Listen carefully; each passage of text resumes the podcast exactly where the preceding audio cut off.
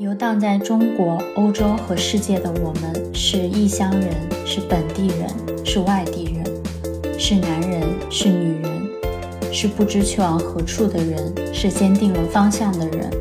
是不恐惧未知、不断前行的人，是垂头丧气、想要休息的人。我们是谁？谁是我们？我是恩恩，此刻我们和你站在一起。然后说回到来这边的程序，因为西班牙它是属于申根区的，申根区是一个边境概念，嗯。就是在申根区里面的国家它是不设边境的，也就是其实跟我们省与省之间是一样的，嗯嗯嗯申根区它是呃不会在你的护照上面盖一个出入境章的，因为在这个里面是没有出入境这个概念的，就是你进入到申根区以后，你就可以在理论上在申根区自由活动了。嗯嗯。然后呢，所以呢，你申请的西班牙的签证，它是国家签证，但是它也是申根区签证的一部分。嗯，所以就整个欧洲来说，它有各种各样的这种集体的概念，申根区是一个，嗯然后呢，欧元区是一个，然后欧盟又是一个，是对，然后在不同的这些呃集体里面，它都有一个不同国家融合的概念。这也是二战以后，就是欧洲人民对于这种分裂，就是国与国之间敌视的那种做出的一些嗯尝试，包括历史的现在在芬兰交换，这也是其中的一部分，就是他们非常非常鼓励青年人能够互相去不同的国家、欧盟国家之间去游学、去旅游、去认识当地的人，然后跟当地建立连接。这样，因为人与人之间多一些沟通的话，就会少很多的敌意，嗯少很多的陌生感。是所以呢，这就意味着你申请的那个签证，你是按照西西班牙的这个主国来申请的，所以是西班牙的大使馆或者领事馆来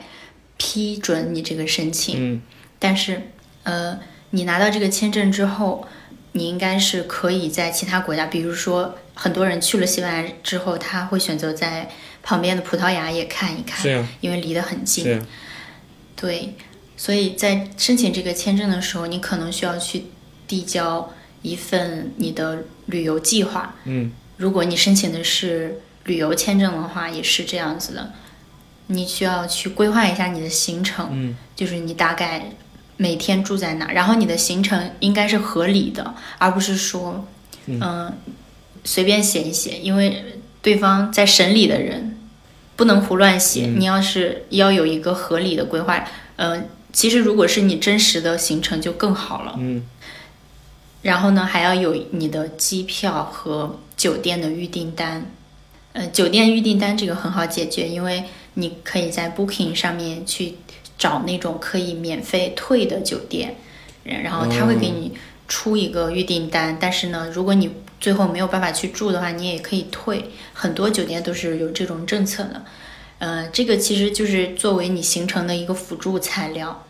然后还有就是可能涉及到一些财产公证，比如说你的银行存款或者是你名下的房产，这个它的意义是在于让大使馆、领事馆的人知道你在国内是有稳定的这个收入生存基础的，你不会一无所有，然后就跑到他们的国家去这个我能理解，完全。做非法移民了。对对，还有嗯、呃包括你在上班嘛，所以你可以提供你的工作工作证明、收入工作证证明，嗯对，这个都是来对你你明白那个意义之后就很好理解了。是的它都是为了证明你在你的本国是有稳定的社会关系、社会基础，你是不会去莫名其妙黑到那边去的。还有一些其他的材料，那都是小问题，比较关键的就是这些。然后准备好之后，嗯，你把它们该公证的公证好，该复印的复印好，然后材料都整整齐齐的按照序号去排好。这个时候呢，你可以查到你户口所在地的对应的申请的领馆或者大使馆是在哪里。嗯西班牙我不是太了解，因为葡萄牙的话，它是国内就有几个领区，北京、上海、广州，嗯是所以你像北方的人一般都是在北京递交。啊，对你应该是在上海，因为你是江苏的嘛，所以这个东西它是看你的户口所在地的。有的人可能他的户口迁到了另一个大城市，那他可能就要去大城市弄。嗯我明白了嗯然后呢，你就拿着这些材料去到那些地方，你也可以找另一个人去帮你递交，但是我猜想你应该会想自己递吧。对，我想整个过程自己做了试试，虽然它有可能很漫长，比较麻烦，但是没关系，这个只有自己经历一遍以后，这个事儿的一切因果，因为所以一切可能会涉及的东西，我自己才明白，然后我也可以有可能会去帮助别人。在上海的话，它只是一个领馆，它不是大使馆，然后它需要你提前去查好西班牙的那个签证中心它在哪里，然后它你提前需要跟他邮件或者电话沟通，嗯。问一下他需不需要预约，然后你打算你的材料都齐了没？你跟他问一下他需要的材料清单是什么，然后核对好了之后，你跟他讲我准备好了，我我需我需要去预约哪一天哪一天的，然后呢，他告诉你哪一天是 OK 的。嗯，我记得现在好像旅游签证的话是有一个叫 slot 的东西，你可以去抢，在网站上就是预定，就像订酒店一样，你定那个时间段。对，但因为我没有办过旅游签证，我都是学生签证，呃我现在也有居留卡了，不用办这个东西。我只是在网上看到是这样，反正就是预约，无论是邮件还是网站预约好了之后，然后按照那个时间就过去，拿着你的材料，嗯，一定要把材料准备好，要不然就白跑一趟。是呀，应该是有一个签证中心的人过来去收你的材料，然后他会简单初初初筛一下你的材料是否齐全。然后他他不是那个最终决定你是否有签证的人，他只是一个外包公司。哦，对，所以嗯，据我所知，就是很多的国家的我也能理解，这是一个需要人操作的一件事儿，他可能本国不一定对。愿意派这么多人来做这种比较基础的事儿，我们理解，我理解。对，很多国家他们都是外包出去把这个部分的工作，然后呢，一般来说，我接触过的那个外包的公司叫 VFS，呃，反正它就是一个大型的跨国的，好多国家都管的一个签证中心。然后呢，你把这个给他们递交过去之后，你就他收了之后，你就不用管了，后面的事情就是他们去和大使馆那边，他们会把嗯你的材料弄好，然后给大使馆那边。嗯。然后呢，一般旅游签证可能很少有电话调查，就大使馆那边会收到这个材料之后，他会审核你的材料嘛。然后如果他对你有疑问的话，他也许会在你留下的那个电话打给你然后问你的情况。嗯，就是电话核实。这个看不同国家，嗯是对，然后他的电话语言可能也是可以选的，最起码英文是可以的，最好就是西班牙语，或者哦有的使馆工作人员可能也会说中文。是对，呃，它主要就是核查一下你的信息是否核实，比如说你的资金来源是哪是哪样的，比如你可能有一些存款，然后他会问你啊，你的存款是哪里来的？你会跟他说嗯家里的存款，或者是你工作所得嗯这样子。一般旅游签证受到的电话调查的机会不是很大，就主要是长期签证会遇到这种问题。是然后呢，他审核好了之后，呃，你在递交材料的时候，他会给你一个追踪的网址，嗯，然后在这个上面你就可以看到你的这个流程到哪一步？进行到哪一步了。啊，是对，然后查查快递呢，搁这。呃，如果审核 OK，它就会显示你的已经出签，呃，他会给你派一个 EMS 或者是其他，一一般都是 EMS 的快递单号，然后你就等着那个东西，他就会把那个签证贴到你护照上的某一页，然后呢，这个就 OK 了。他会把护照寄回给你，然后一些不用的材料也会寄回给你。哎，那传说中签证如不是果是拒签的话，也会拒签给你。传说中签证不是都要当面说个什么事儿的吗？不都要一经历一那是个美国的，类似面啊？除了美国都还是有部分国家需要，部分国家没有。对，这个看国家。哦，这个事儿我也是，你像这种事儿我就是第一次明白。对，美国因为它比较严格嘛，嗯，因为很多人都想黑在美国，所以他们就对申请人的资质审核审核特别严格，嗯就是他会问你到底是去干嘛，然后你要读什么专业，你读这个专业之后的打算，他会对你有一个很严格的面试我听。说的就是这种事儿。你是有什么爱好？你去干嘛？你去旅游？你为什么要去那个地方旅游？你去看什么比赛？你跟这个球队有什么关系？你看了他多长时间？不啦不啦不啦，听说过这种事。对，哦，我觉得正常的旅游签证的话，没有什么问题，啊，就是这么说我也明白了，原来如此，原来如此。嗯，你正常就是去旅个游、看个球嘛，然后你有正常的工作，你有呃家庭、有房产，其实没有他不会去难为你的，因为毕竟你也是去给他们国家创造消费的对，嘛，是的呀。他们也会很欢迎你的。嗯对，呃，我我知道就在材料准备的那一方面，有的人会准备一个陈述信，就是会告诉签证官我为什么要去这个地方，然后如因为你是。比如说，你从小就很想去西班牙嘛，所以你可以在你的这个，你另列一份陈述信的材料，你就在上面写你对这个足球的感情，然后你的心路历程是怎么样的，你一直都很想去，然后现在工作了，有了积蓄了，可以去了。对是是的，这个就是相当于一个补充材料，人家可能不一定会收。嗯，是你，要有这个诚意。我可以不收，但他们不可以不送。嗯，对对，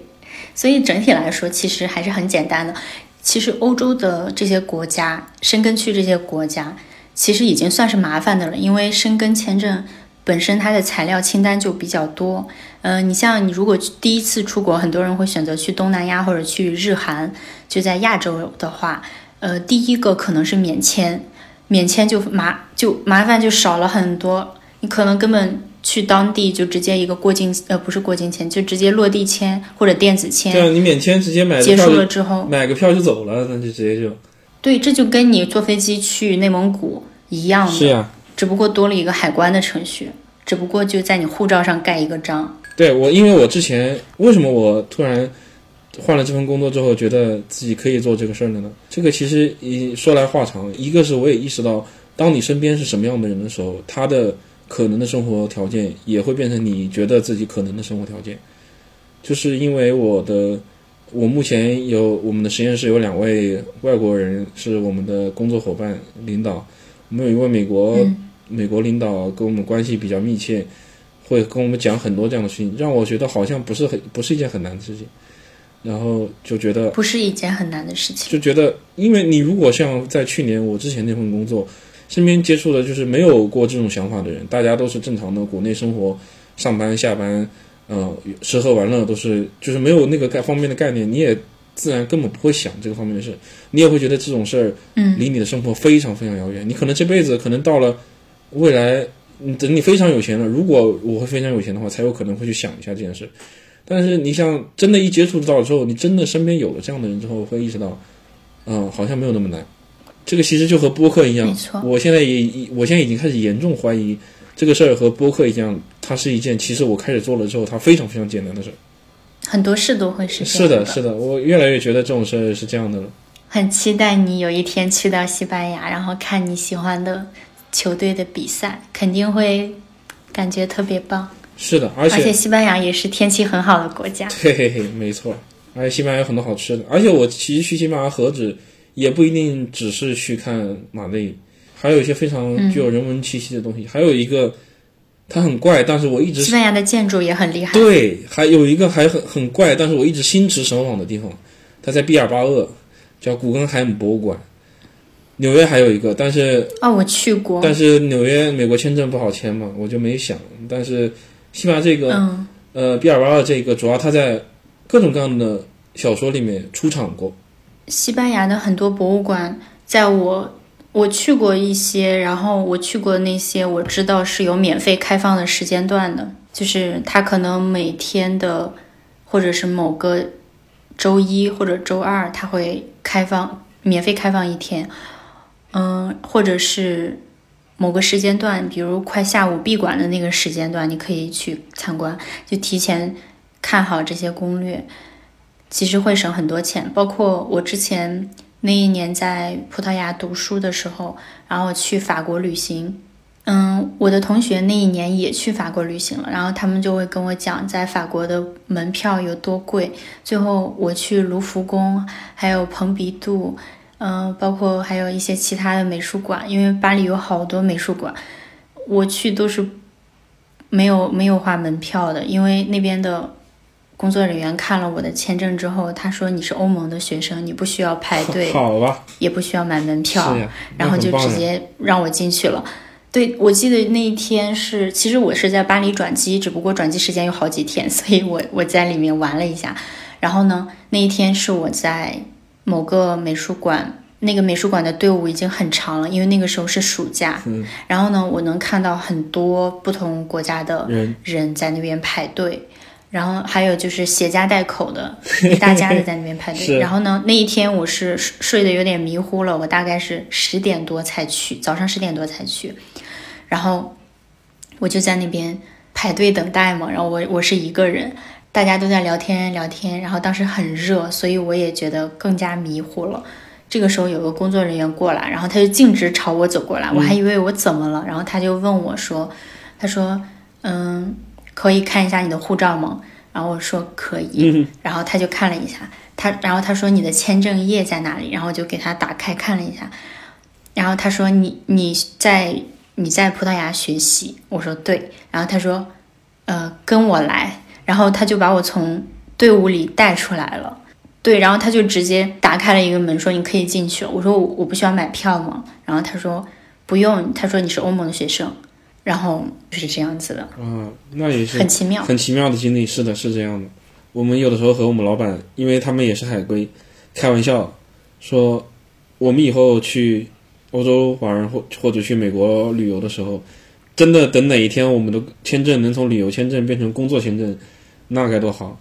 嗯，那不就得看我们老板的努力了。我们有的时候就去跟他开玩笑，希望哪一天我们能因为这份工作拿到一个出国的什么工作签证。哎，真的像围城。嗨，我不是那么百分之百的说，呃，那里一定是山清水秀，空气更更甜那种想法，不可能。就是出国旅游，更多的还是一种朝圣的感觉。有一些地方是必须要去一次，而且去一次之后，才能真正明白自己和那些地方的距离有多远，自己到底有没有机会再来，或者说有没有机会真正体验这个地方该体验到的东西。